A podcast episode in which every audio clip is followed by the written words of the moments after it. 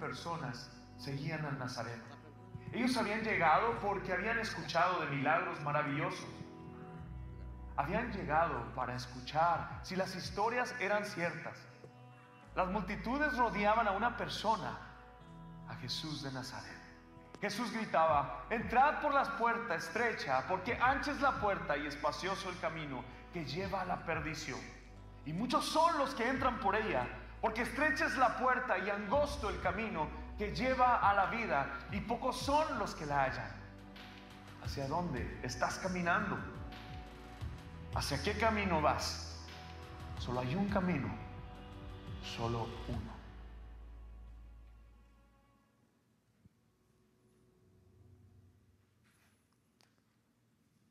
Buenas tardes, iglesia. Estoy muy emocionado de estar con ustedes. Mi nombre es José Miguel y yo soy un misionero, con Chi Alpha a la Universidad de Arizona. Hace cinco meses me mudé a Tucson, Arizona, para empezar un ministerio en la Universidad de Arizona. Esta universidad tiene 45 mil estudiantes y no hay un ministerio espiritual a la que los estudiantes pudieran mirar y no existe la proclamación del Evangelio en este lugar. Pero por, ese, por esta razón fui, por esta razón Dios me ha llamado a estar allá y estoy muy contento de estar aquí con ustedes, a compartir la palabra de Dios con ustedes y siguiendo esta serie en el Evangelio de Mateo. Así que me encantaría empezar leyendo la palabra de Dios. En el Mateo capítulo 7, A mí me encanta leer la palabra de Dios. Me encanta leerla en voz alta, me encanta leerla con otras personas. Cuando leemos juntos la palabra de Dios, cada palabra que está ahí vale la pena escuchar. Eso no es necesariamente verdad cuando yo estoy hablando. Así que mucho mejor leer la palabra de Dios. En Mateo capítulo 7, versículo 24, Jesús dice esto. Cualquiera pues que me oye estas palabras y las hace, le compararé a un hombre prudente que edificó su casa sobre la roca. Descendió la lluvia y vinieron ríos y soplaron vientos y golpearon contra aquella casa y no cayó porque estaba fundada sobre la roca. Pero Cualquiera que me oye estas palabras y no las hace, le compararé a un hombre insensato que edificó su casa sobre la arena. Y descendió lluvia y vinieron ríos y soplaron vientos y dieron con ímpetu contra aquella casa y cayó. Y fue grande su ruina. Y cuando terminó Jesús estas palabras, la gente se admiraba de su doctrina porque les enseñaba como quien tiene autoridad y no como los escribas. Señor Jesucristo, te damos muchas gracias por tu palabra, Dios. Te damos gracias por tu Espíritu Santo que está aquí, Dios. Te damos gracias que este edificio aquí es tu casa, Dios, que eres bienvenido aquí, que aquí Tú eres el que mandas aquí, tú eres el que tienes autoridad, Dios. Te pido, Dios, que tú seas más grande en este momento, que yo me vuelva más pequeño, Dios, que perdamos la vista, Dios, de este edificio, Dios, y de cualquier otra cosa que distraiga, Dios, y que te amos a ti en tu lugar, Dios. Danos oídos para escuchar lo que tu Espíritu dice a tu iglesia, Dios. Escuchamos atentamente. Amén. Hay tres cosas que creo que Dios quiere que entendamos acerca de este capítulo. Primero, es que Dios requiere obediencia. Segundo, es que Dios requiere que nuestra obediencia brille. Y tercero, Dios requiere compromiso total. Así que empecemos. Primero, Dios requiere obediencia. Yo recuerdo la primera vez que leí el Evangelio de Mateo, fue hace ocho años que abrí una Biblia por la primera vez. Y el primer lugar en el que eché vistazo fue en el Evangelio de Mateo y pensé, a este Señor Jesús le encanta ordenar cosas. Mira, yo tengo una creencia controversial. Yo creo que este libro que está aquí en mis manos es inspirado por Dios. Es una creencia controversial. Si no lo crees, te reto a ir a la Universidad de Arizona con sus 45 mil estudiantes, pararte sobre una banca, levantar tu Biblia alta en el aire y decir, yo creo que este libro es inspirado por Dios. Y te vas a dar cuenta bien rápido que esa es una creencia controversial, que el mundo no está de acuerdo con este pensar. Pero yo no creía eso cuando primero leí el Evangelio de Mateo. Pensé como muchos estudiantes universitarios que la Biblia solamente era un libro donde Dios nos decía, no hagas esto y no hagas lo otro. Esto no lo puedes tocar ni te atrevas a pensar en esto. Lo que no sabía es que en realidad es un libro de hacer. Es decir, no es un libro de no hacer, es un libro de hacer. Hay más cosas que hacer en la Biblia que cosas que no hacer.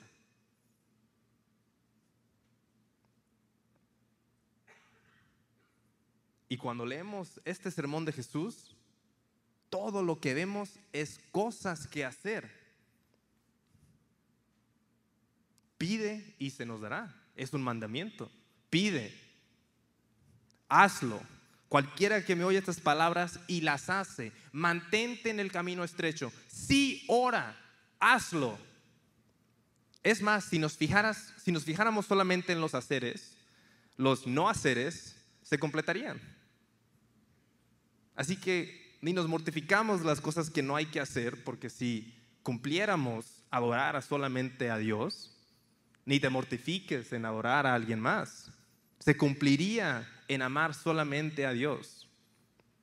Los haceres cumplen los no haceres. Pero no es decir que hacer es lo más importante, ¿no? Esta salvación que tenemos, la tenemos por fe, por gracia que recibimos por fe en Jesucristo. Es decir, no la recibimos por nuestros propios trabajos. Pero esa gracia por la cual eres salvos trabaja. Es decir, no la recibimos por trabajar muy duro. Nadie se puede ganar la salvación por correr el más rápido o ser la mejor persona o donar. No la puedes ganar por tus trabajos. Pero la salvación que tienes, aparte de tus trabajos, que recibiste por fe en Jesús, esa salvación trabaja. Sabes que Tito, capítulo 2 dice que la gracia de Dios nos está enseñando a vivir de una manera justa. O sea, esta gracia es nuestro profesor, nuestro maestro a vivir de una manera justa. Esto también está ilustrado en 1 Pedro capítulo 2, versículo 9.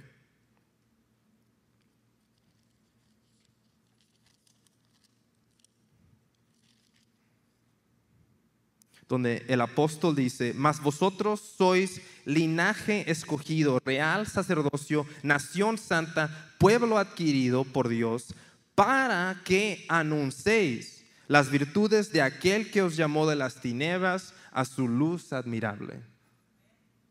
Eso eres para que puedas hacer. No, no anuncias, no predicas para hacer, pero porque eres predicas. Porque eres, haces, porque eres, trabajas. Dios requiere obediencia.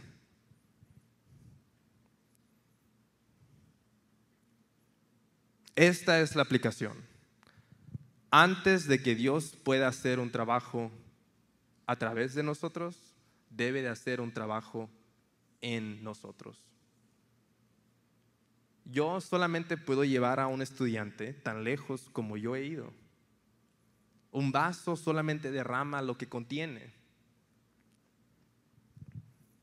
Me da temor a veces pensar que un discípulo mío es una réplica mía completamente, con toda falla, toda verdad, cosa mala, cosa buena. No te das cuenta las fallas que tienes hasta que lo ves en un hijo espiritual y dices, eso de ti no me gusta, ¿de dónde lo aprendiste?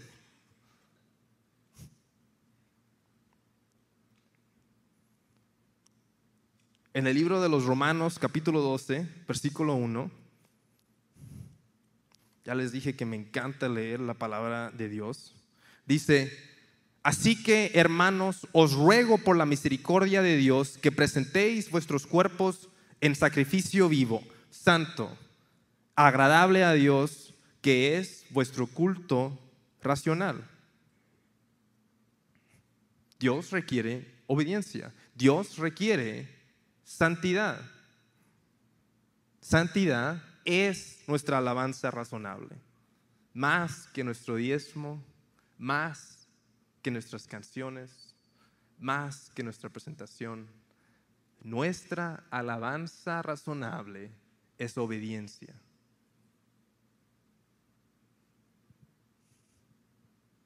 En mi casa, si le daba un regalo a mi mamá por el Día de las Madres, inmediatamente me recordaba que no le había hecho caso la semana anterior.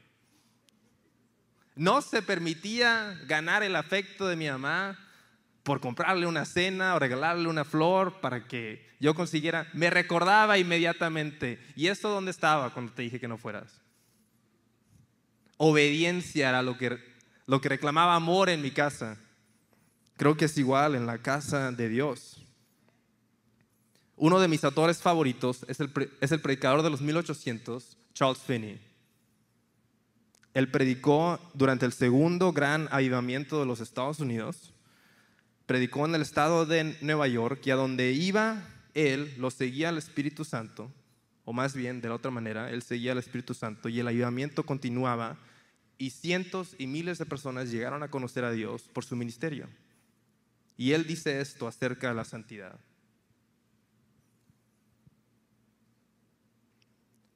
Otra razón por la que debemos ser santos es porque Dios lo requiere de nosotros. Él nos ha hecho en su propia imagen, como asimismo en los atributos de intelecto, sensibilidad y libre albedrío.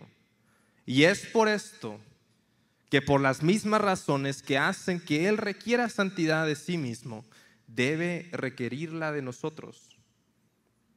Él debe requerir santidad de nosotros porque es su deber hacerlo.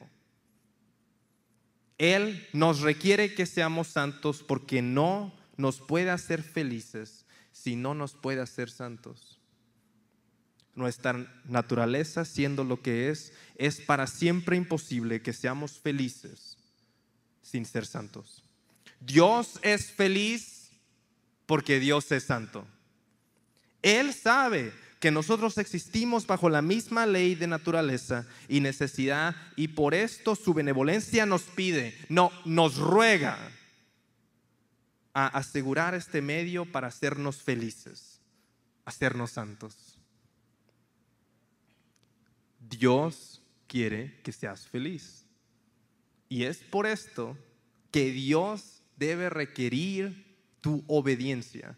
No es egocéntrico o soberbio que Dios diga, alábame, hazme caso. De hecho, es humildad.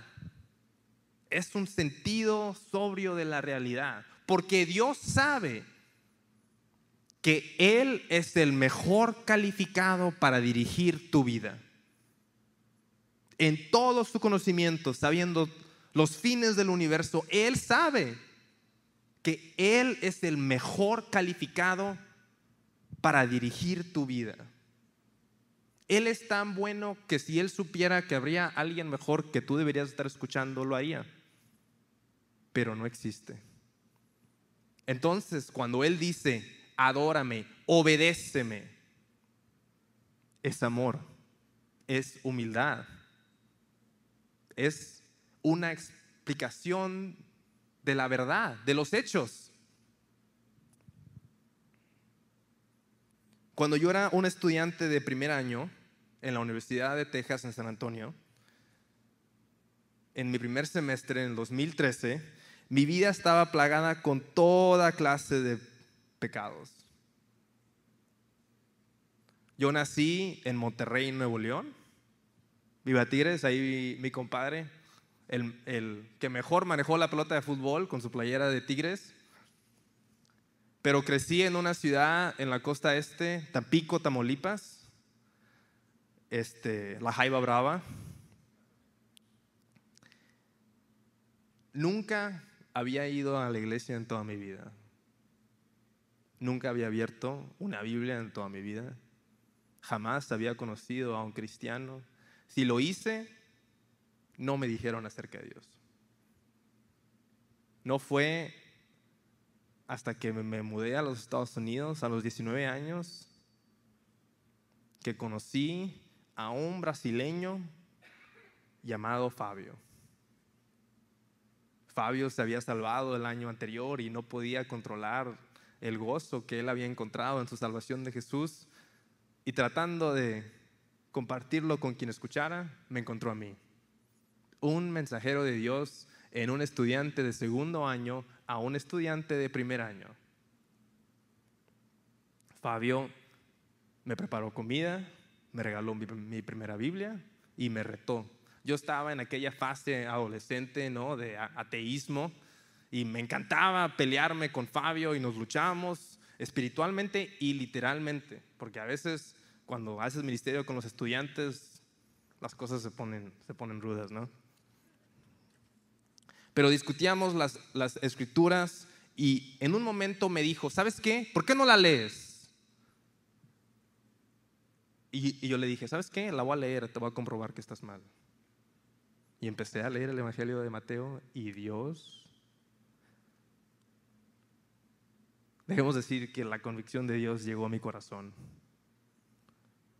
Claro que todo el mundo, yo pensaba que la Biblia era un libro de no haceres, ¿no? Yo sabía que Dios había dicho, no cometas el adulterio. Lo que no sabía es que Jesús dijo, ni siquiera lo pienses. Dios dijo, yo sabía que Dios había dicho, no mataréis. Lo que no sabía es que Jesús había dicho, si siquiera lo piensas, eres un asesino. Wow.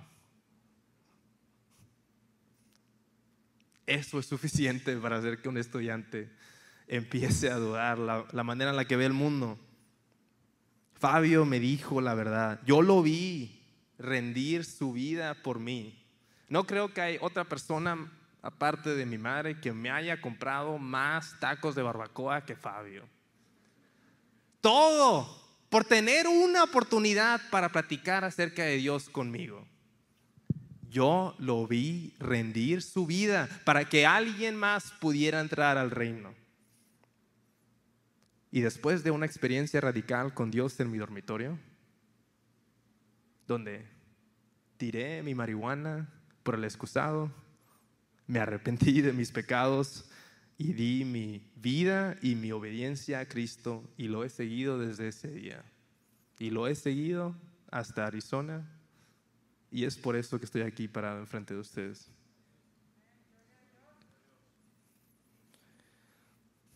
Dios requiere obediencia esto no tuviera sentido en Arizona porque en todo Arizona, por lo menos en la ciudad de Tucson, no he visto ni siquiera, o sea, no hay casa que tenga césped. Si, eres, si tienes pasto, eres riquísimo. No, no, hay agua, o sea, en Arizona, no hay. Esta semana, 116 grados. Así que ni se empiecen a quejar del calor. Pero digamos que aquí en Texas el pastor Juan Pablo dice, ¿sabes qué?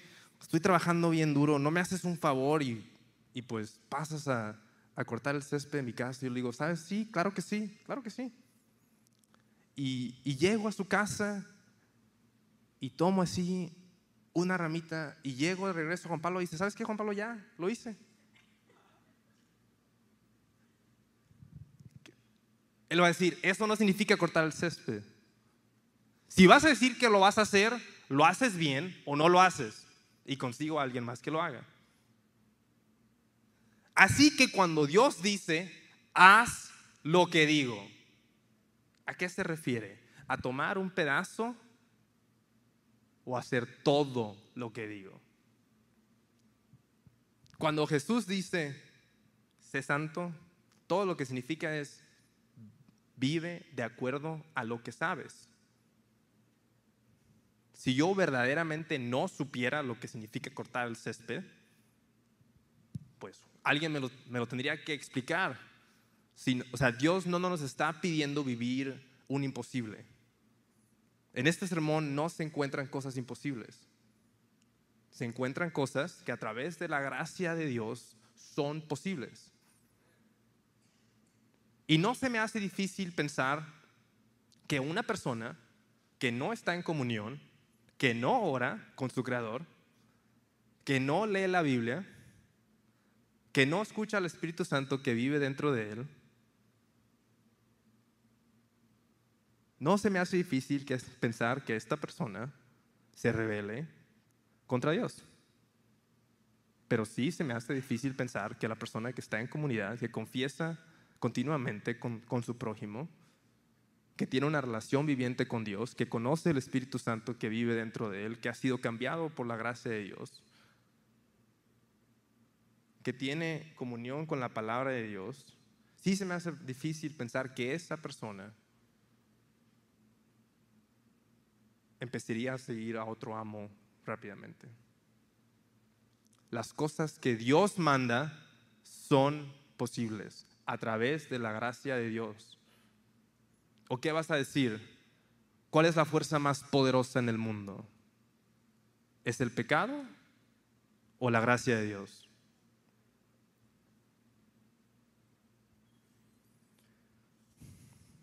Dios requiere obediencia. Pero el segundo punto es que Dios requiere que nuestra obediencia brille.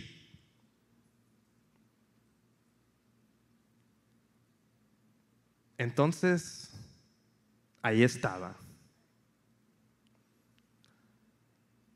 Después de dar mi vida a Cristo en mi primer año, el tiempo llegó para regresar a casa, regresar a México. Porque cuando eres un estudiante, pues eres dictado por el año escolar.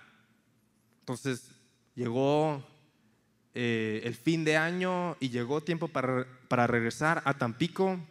Había mucha inseguridad, mucha violencia. En esos días a Tampico le llamábamos el ta ta ta ta ta Tampico. Pero pues en esos días no nos mortificábamos de esas cosas. Así que todos mis amigos decidieron, vamos a hacer una fiesta, ¿no? Una posada que nada que ver con Dios tenía. Y vamos a juntarnos a celebrar que estábamos todos juntos otra vez. Pero Dios me había salvado. En ese momento yo pensé, pues sabes qué, ¿qué más? Total, voy a la fiesta y no tomo. Error. Error. Si Dios te ha salvado del edificio en llamas, no no te regreses corriendo hacia Él. Mantente salvo. Pero pues ahí fui, era joven y tonto. Y me senté ahí en esa fiesta y la verdad, miserable. Yo sabía que no debía de estar ahí. Y me senté ahí en una esquina y luego, luego mis amigos se dieron cuenta que pues yo no era igual. Claro que si eres salvo, Tú te vas a dar cuenta y tus papás te van a dar cuenta y tus vecinos te van a dar cuenta. Entonces mis amigos se dieron cuenta que yo no era igual. Y me dijeron, oye José Miguel, algo te pasa, o sea, no eres el mismo que conocíamos, o sea, algo, algo es diferente en ti. Y pues era, era el fin de año, ¿no? Así que me hice de una excusa y dije, pues sabes qué es, este, una nueva resolución de año, ¿no? Tratando diferentes cosas. Mentira. Esa no era la razón por la cual no estaba tomando o estaba fumando con ellos. Tanta convicción tenía en ese momento que dije, ¿sabes qué? Me tengo que ir, es hora de irme, ya es muy tarde. Y empecé a caminar hacia la puerta. Y en ese momento escuché la palabra de Dios. Y así me dijo, si me niegas en frente de los hombres, yo te negaré a ti. Era un cristiano por dos meses.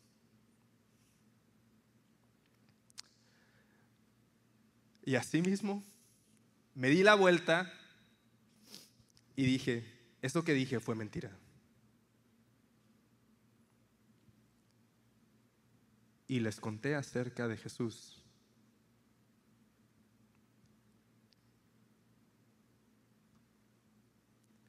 fue la peor demostración del Evangelio que nadie jamás ha escuchado. O sea, horrible. Imagínate, peor que la que te estoy dando en este momento. Y terminé mi primer sermón llorando enfrente de todos mis amigos y corriendo a mi casa.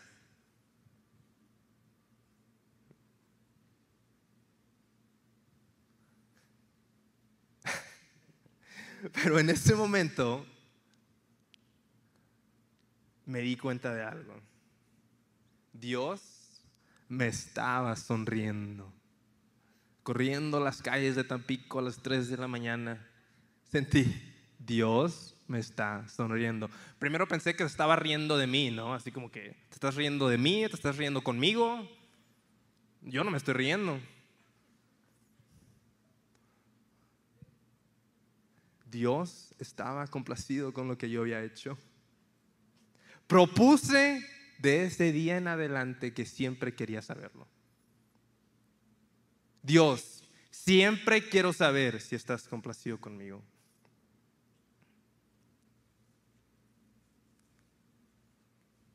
Dios quiere que tu obediencia brille. Nunca fue solamente acerca de ti. esta es la verdad que quiero que te lleves.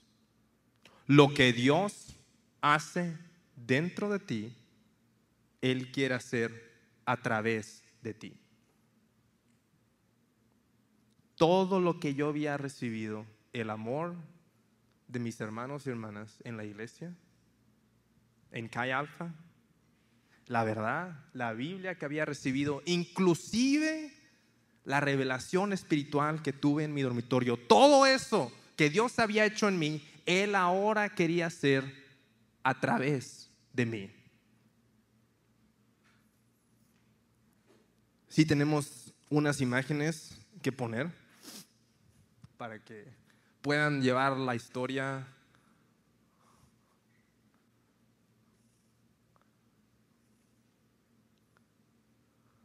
Ok, a ver. Primero, la primera foto. O sea, ¿qué estaba pensando yo en esos días? Ya me abotoné la camisa un poquito más arriba y estoy en algún lugar en este proceso de santificación, ¿no?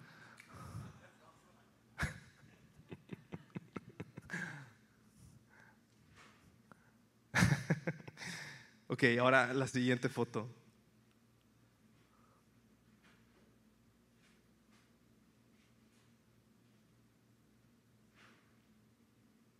Eso, eso cómo sucede. ¿Qué pasa en la vida de un chavo de 18 años que deja una botella de gimador y recoge una Biblia, se para enfrente de un grupo de... Ya no recuerdo ni qué idea estaban compartiendo en estos en ese momento, pero era lo que fuera, era en contra de Dios y en contra del, Evangelio. Y algo dentro de mí, en el Espíritu Santo, me dijo nuevamente, si estás avergonzado de mí enfrente de los hombres, yo estaré avergonzado de ti. Y algo hizo en mí que me parara enfrente de este grupo y comenzara a predicar y rápidamente los 10 se volvieron 200 y luego 300 y 400 y 500 y de pronto Dios estaba haciendo algo en la universidad. Lo que Dios hace en ti, Él quiere hacer a través de ti. Tenemos una imagen más. Estos son mis amigos. No te puedo empezar a contar mi historia sin contarte la historia de ellos. Mi amigo aquí de la izquierda, mi amigo Johnny, él le encanta andar en bicicletas. Se iba a los parques y andaba dando BMX, haciendo trucos y demás. Cuando un chavo, él trabajaba, él diría como artista de sándwiches en Subway, y un chavo lo vio y Dios le había dicho, hey, tienes que decirle a él acerca de mí. Así que fue a Subway y se empezó a hacer un sándwich cuando Johnny estaba trabajando y mientras él venía preparando el sándwich, él venía caminando así al lado de él, tratando de contarle acerca de Dios y al final le dijo, oye, te he visto montando tu bicicleta por ahí. Este, unos amigos y yo vamos a ir al parque, si, si quieres venir con nosotros, pues podemos ir. Y Johnny dijo, ¿sabes qué? Sí. No había plan y el chavo ni sabía andar en bicicleta. Así que fue a la tienda, compró una bicicleta de BMX, fue y recogió a Johnny y se fueron al parque y el chavo se cayó una y otra y otra y otra y otra vez hasta que Johnny dijo, ¿sabes qué? Si quieres nos sentamos, nos comemos un taco, o sea, ya me harté de verte caerte. Y el, este chavo le empezó a contar a Johnny acerca de Dios. Su nombre era Josh. Josh se había salvado el año anterior. ¿Alguna vez te has sentido así de ansioso porque alguien conozca a Cristo? Que dijiste, voy a comprar una bicicleta y dármela una y otra y otra y otra vez con tal de que alguien conozca a Cristo? Johnny llegó a conocer a Dios y unos años más tarde se mudó a San Antonio a plantar Cayalfa en esta universidad. Un poco antes de eso, él conoció a nuestro amigo Kyle. Él también, si lo ven, está en algún proceso de santidad, ahí sigue caminando todavía. Pero, pues Kyle era un ateo y un, otra persona que nunca vamos a ver su nombre hasta que lleguemos al reino de los cielos, le entregó un Nuevo Testamento y Kyle lo empezó a leer y se metió a un closet y todo el verano leyó el Nuevo Testamento tres veces, de cubierta a cubierta a cubierta. Y llegó el próximo año y alguien le regaló un volante para una junta de Cayalfa y entró a una junta donde el pastor estaba predicando acerca de, del Evangelio de Jesús y Carl se dio su vida al Señor. Ya conocen el resto de la historia. A lo mejor no saben que él luego fue y él conoció a Craig. Cuando Carl conoció a Craig, Craig estaba vendiendo mota en la Universidad de Texas. Pero Kyle lo amó y le dijo la verdad. Y Craig fue parte de su grupo pequeño y Craig llegó a conocer al Señor y fue lleno del Espíritu Santo y luego él fue y él conoció a Fabio. Luego, más, más, más adelante, vamos a ver un video que creó Fabio si alguna vez ven un video en esta iglesia o lo, ven a un chavo pelirrojo ahí con una cámara, él es un ganador de almas. Fabio era un brasileño que adicto a muchísimas cosas, pero Craig lo amó. Fabio se dio su vida al Señor, fue lleno del Espíritu Santo. Y luego Fabio fue y él me conoció a mí. Y Dios me salvó. Y Dios me llenó de su Espíritu Santo en un grupo pequeño. Y luego yo fui y yo conocí a James. Y la primera conversación que tuve con James fue acerca del pecado. Y James y yo nos sentamos en una mesa de Starbucks en la universidad y platicamos por dos horas acerca de lo que la Biblia decía acerca del pecado. Y algo de eso lo atrajo hacia mí y nos volvimos mejores amigos y James rededicó su vida a Dios y fue lleno del Espíritu Santo y él fue y él conoció a Diego, que aquí está sentado enfrente de nosotros. Y Diego fue salvo y fue lleno del Espíritu Santo y empezó a hacer lo mismo por alguien más. Creo con todo mi poder que esta línea que están viendo aquí va a continuar hasta que Jesús regrese. Y esta solamente es una línea, ¿no? Carl tuvo otros hombres y Craig tuvo otros hombres y yo he tenido otros hombres y James ha tenido otros hombres. De esa línea, Johnny es el pastor del Calle Alfa de aquí en la ciudad, Carl, pastor en esta iglesia, Craig se mudó a Nueva York para empezar Calle Alfa en la Universidad de Queens, Nueva York. Fabio trabaja en esta iglesia. Yo me mudé a Arizona para empezar Calle Alfa en la Universidad de Arizona. James, Dios le dijo, vete a Auburn, Alabama, a empezar Calle Alfa en la Universidad de Alabama. Y vamos a ver lo que Dios va a hacer en la vida de Diego. Pero en un día, o sea, me cayó el 20 cuando estaba haciendo estaba predicando en la Universidad de Texas, aquí en San Antonio, y James manejó toda la noche con un montón de chavos de Alabama que había conocido para que me vieran predicar a mí. O sea, yo quién soy, ¿no? Y llegó con, el, con una camioneta llena, manejaron toda la noche, llegó a San Antonio a las 10 de la mañana cuando empezábamos a predicar. Y así lo vi caminando y me gritó, papá. Y yo le dije, mi hijo. Y me bajé de la banca en la que estaba predicando con aquella multitud enfrente enojada enfrente de mí. Y me bajé y le di un abrazo. Y luego vi a estos chavos de Alabama. O sea, el más pequeño de ellos era de 6 pies, 5 pulgadas. Y yo así como que, o sea, me llamo José Miguel, mucho gusto. Y ellos me dijeron, o sea, tú eres Miguel. O sea, tú, tú eres Miguel. Y yo como que, como que, como que yo soy Miguel? O sea, yo soy yo soy un chavo aquí que está intentando servir a Dios, yo no soy nadie. Pero para ellos era el abuelo. Para ellos era como que la historia que habían escuchado una y otra y otra y otra vez. Y en ese momento sentí una humildad que me di cuenta. ¿Quién pensaría que yo hablando con un chavo afuera de una mesa de Starbucks llegaría un equipo de fútbol queriendo amar a Jesús en otro estado? Lo que Dios hace dentro de ti, Él quiere hacer a través de ti. Tercero, Dios requiere nuestro compromiso total. Para que esto suceda en tu vida y en la vida de alguien más, Dios requiere tu compromiso total.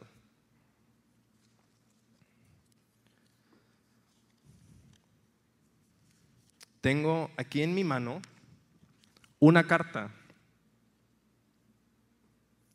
Es una carta verdadera de los años 60, donde un joven comunista le escribe una carta a su novia donde le está explicando que deben romper su relación por el compromiso de él al Partido Comunista. Voy a leerte esta carta. Espero que escuches atentamente y que veas las similitudes.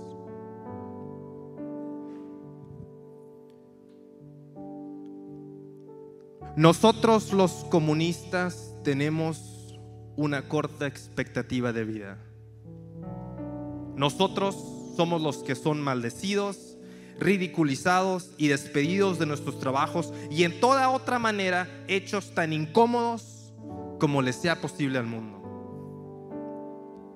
Un cierto porcentaje de nosotros son asesinados o imprisionados. Nosotros vivimos en pobreza total. Regresamos al partido cada centavo que ganamos sobre lo que sea absolutamente necesario para mantenernos vivos.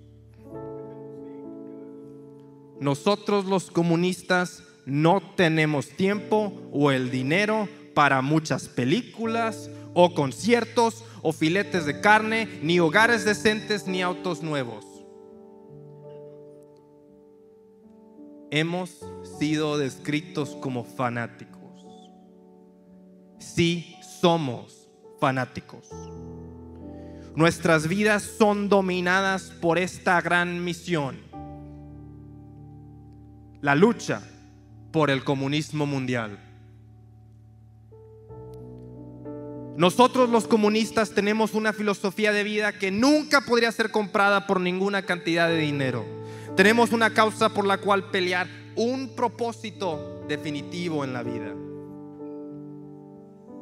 Nos rendimos a nosotros mismos por este gran movimiento por la humanidad y si nuestras vidas personal parece difícil o si nuestros egos parecen sufrir por subordinación al partido, es entonces que somos adecuadamente compensados con el hecho de que cada uno de nosotros contribuye a algo nuevo y verdadero y mejor para la humanidad.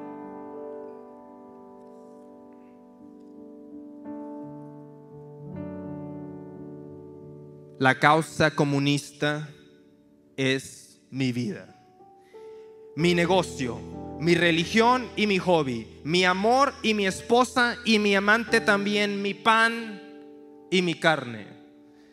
Trabajo en ella durante el día y sueño con ella durante la noche. Su poder sobre, sobre mí crece, no se disminuye con el pasar del tiempo. Es por esto que no puedo continuar una amistad, un amorío o siquiera una simple conversación sin relatar a esta fuerza que guía y conduce mi vida. Evalúo a personas, libros, ideas y acciones de acuerdo a cómo ellas afectan la causa comunista y por su actitud hacia ella. Ya he sido perseguido por mis por mis ideas y de ser necesario estoy listo para ser fusilado.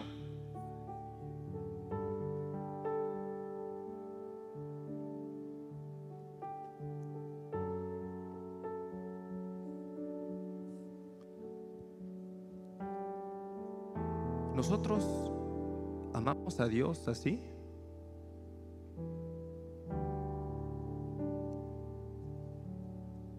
La idea comunista es posiblemente, si me permiten decirlo, la idea más estúpida que jamás se ha inventado por nuestro enemigo. Pero lo que verdaderamente me duele en el corazón es pensar que las fuerzas del enemigo están más comprometidas, más cometidas a servirle a Él que los hijos de Dios están por servirle a Dios? Lo que me he cometido es que no dejaré que ellos trabajen más duro que yo. Qué vergüenza sería en ese día.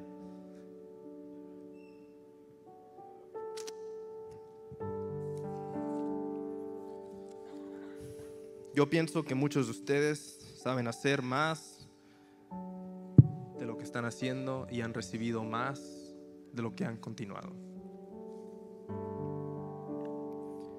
Pero no lo hacen y es por tres razones. Primero, algún tipo de inmoralidad sexual te ha cerrado la boca.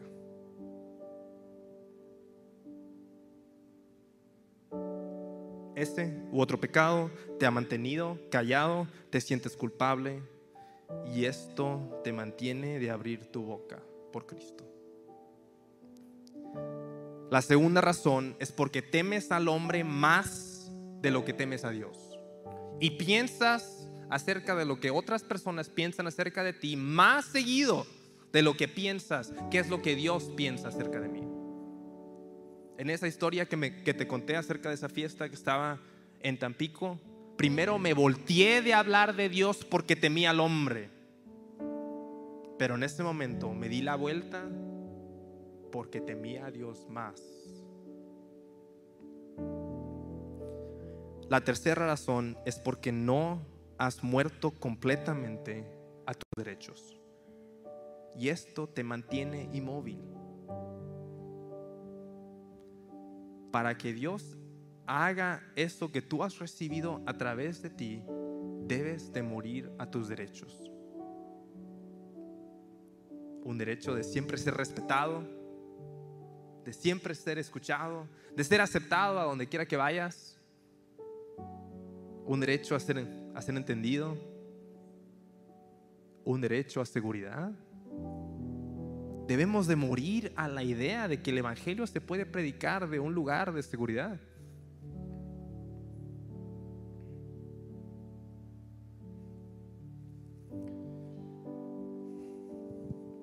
Si puedes ponerte de pie conmigo.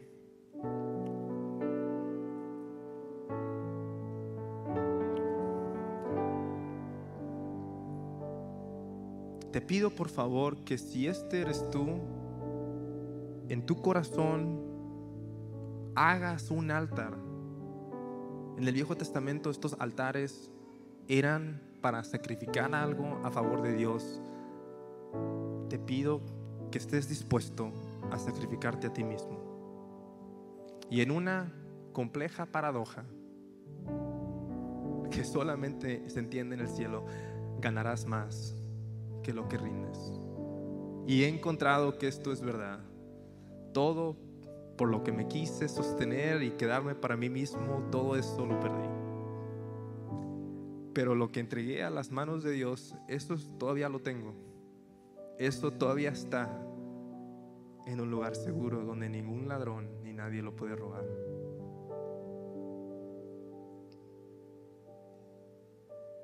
Ora conmigo y piensa esto en tu corazón, Señor Jesucristo. Por primera vez o nuevamente, Dios, rindo mi vida hacia ti, Dios. Toma tu trono sobre mi corazón.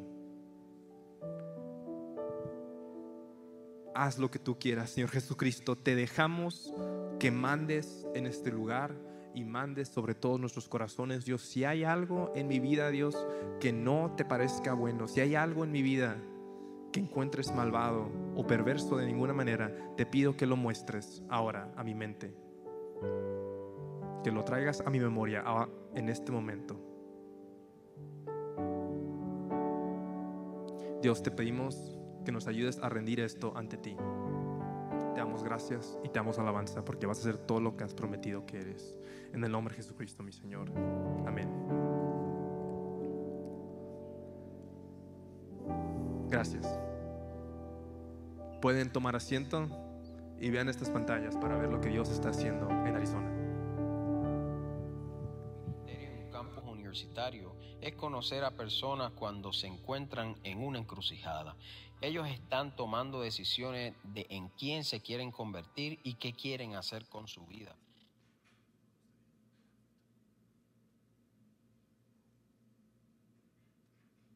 Alfa como ministerio en un campus universitario es conocer a personas cuando se encuentran en una encrucijada. Ellos están tomando decisiones de en quién se quieren convertir y qué quieren hacer con su vida. Y cuando se encuentran con un amigo que está enamorado de Dios, tenemos una oportunidad de cambiar el curso de su futuro, ayudándolos a caminar con Dios conforme toman sus decisiones. Yo nací y crecí en México. Y cuando tenía 19 años me mudé a Estados Unidos para estudiar la universidad. Yo nunca en mi vida había abierto una Biblia, nunca había ido a una iglesia. Era hostil hacia el Evangelio y no quería tener nada que ver con la parte espiritual de Kai Alpha. Pero fue el amor genuino del uno al otro lo que me atrajo. En un contexto de grupos pequeños, asistiendo a Gateway cuando se reunían en una sala de cine, fue cuando me encontré con el Jesús verdadero, y tuve una experiencia radical con Dios en mi dormitorio de la universidad, donde Dios se presentó y Jesús me salvó y me convertí en una nueva creación. Tenemos grupos pequeños y los grupos pequeños se reúnen semanalmente y realmente es un trato de vida a vida. Y no solo se conectan semanalmente en grupo o a un servicio de la iglesia, sino que crecemos con ellos y vemos su crecimiento porque estamos integrados a sus vidas. Terminé cuatro años de voluntario siendo parte de Kai Alpha fui voluntario en el Ministerio de Niños de Gateway y básicamente di todo lo que tenía a Jesús y se abrió esta oportunidad de dar más de lo que tengo hacia Él. Y he sido un misionero de Calle Alfa los últimos tres años y ahora Dios me está pidiendo que me mude y que haga esto. Y básicamente nosotros creemos que todo lo que Dios ha hecho en nosotros, Él también quiere hacer a través de nosotros. Nos enteramos de la Universidad de Arizona, parte del Staff Nacional de Chi Alpha, se acercó a nosotros y nos preguntaron si consideraríamos plantar un equipo ahí y dijimos sí, comenzamos a explorar y hacer viajes a Tucson para ver el ambiente del campus y vimos una oportunidad. Arizona tiene 45 mil estudiantes universitarios y la mayoría de ellos nunca se les ha dado la oportunidad de conocer el Evangelio. Yo también fui universitario y conozco que hay muchas cosas que se pelean por la atención de los estudiantes de primer semestre. La Universidad de Arizona es una de las universidades más grandes en cuanto a fiestas en la nación. Esta universidad no tiene ninguna comunidad llena del espíritu a los que ellos puedan acercarse. Y todas las cosas que se encuentran ahí están peleando por su atención para alejarlas de, de Dios. Y yo creo que podemos alcanzarlos primero ya que está ubicada en el corazón de la ciudad y de ahí Jesús va a cambiar los vecindarios, las iglesias y toda la atmósfera va a ser un aroma dulce para Él. Yo creo en lo, en lo, que dice la palabra y creo que Dios nos va a honrar y nos va a ayudar y Él va a dar mucho más de los que podemos imaginar. Cuando Jesús dice que la cosecha es grande, pero los obreros son pocos, está hablando de la Universidad de Arizona. Cuando veo ese campo, pienso, esto es a lo que tú te referías, Jesús. Tan abundante y tan rico, pero tan pocos obreros. No hace falta del corazón de Dios para ganarlo. Solo hace falta los hombres dispuestos. Saben, yo dejé mi familia en otro país y recuerdo que las dos primeras semanas me sentía solo. Pero fue muy rápido que Dios me dio esta nueva familia. Esta nueva familia celestial. En Gateway y en Calle Alpha. Y me di cuenta de que había encontrado mi hogar y ahora Dios me está llamando a dejar a mi familia otra vez, a mudarme a un lugar nuevo. Pero esta vez tengo la dirección de Dios y tengo al Espíritu viviendo en mí para crear esta nueva familia. Y después, si el Señor lo dispone, Él los va a llamar a hacer lo mismo. Y ellos dejarán Arizona y llevarán a Jesús a donde sea que vayan. Y así es como se va a difundir el Evangelio y así es como vamos a ganar el mundo para Jesús. Vamos, celebra a Dios por la vida de José Miguel. Ah, yo tengo el privilegio de conocer a Miguel desde que Gateway Español empezó hace ah, cinco años. Y José Miguel fue maestro de Adventure Kids de español. Y recuerdo que empezabas a caminar con el Señor, yo creo que era tu primer año de Chi Alpha y, he visto el crecimiento ah, espiritual en tu vida discípulo de Dios. También otra anécdota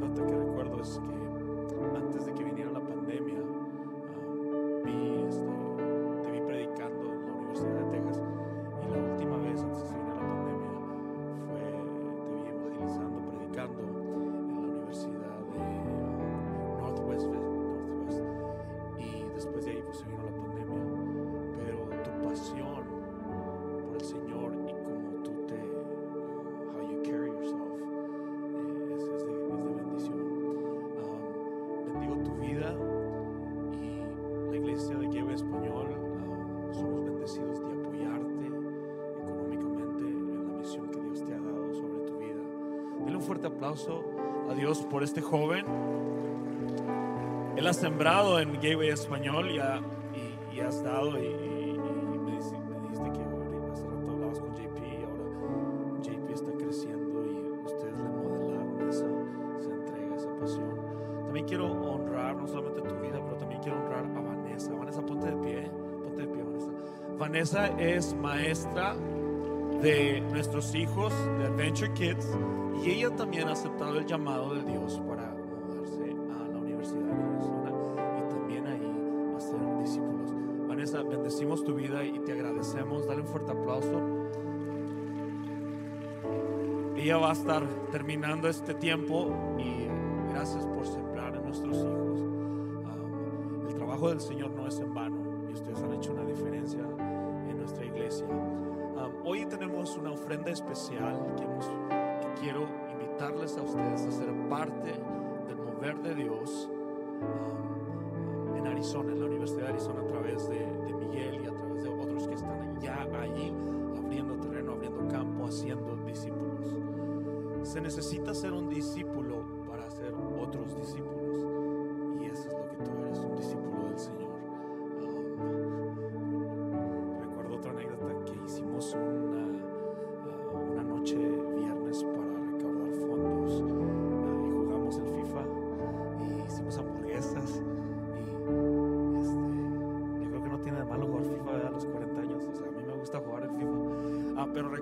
Esa anécdota, muchas anécdotas. Gracias por venir y bendecirnos con esta poderosa palabra, retarnos, desafiarnos.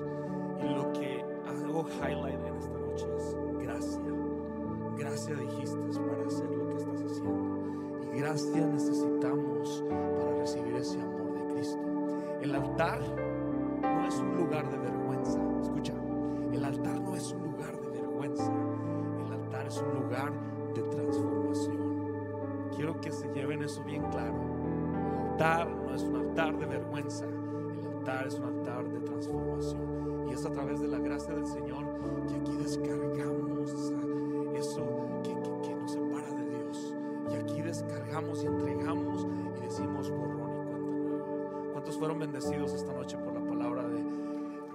A través de este hombre?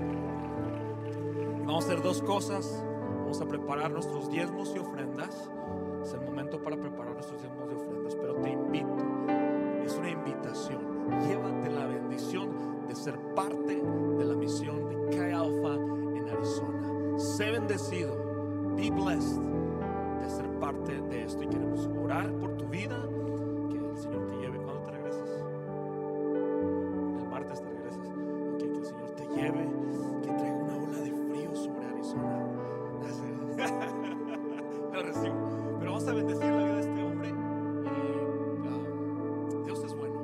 gracias. Te doy por dejarnos ser parte de Chi Alpha en Arizona. Gracias, Señor, porque podemos apoyar a este, a este hombre y a todos los que son parte de ese gran equipo de hacer discípulos ahí en esa universidad. Bendice la vida de este varón. Dale más, Señor. Dale más, Señor. Gracias por confiarle en el ministerio. Y, Señor, llévalo. Y que sobre todo, Señor, que esta gracia que le has dado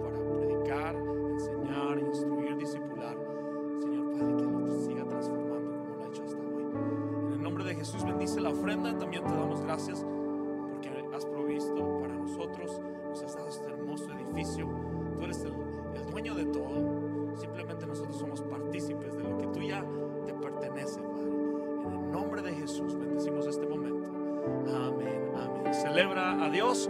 Si tú tienes una ofrenda, si tú tienes una ofrenda, este es, este es un regalo para ti.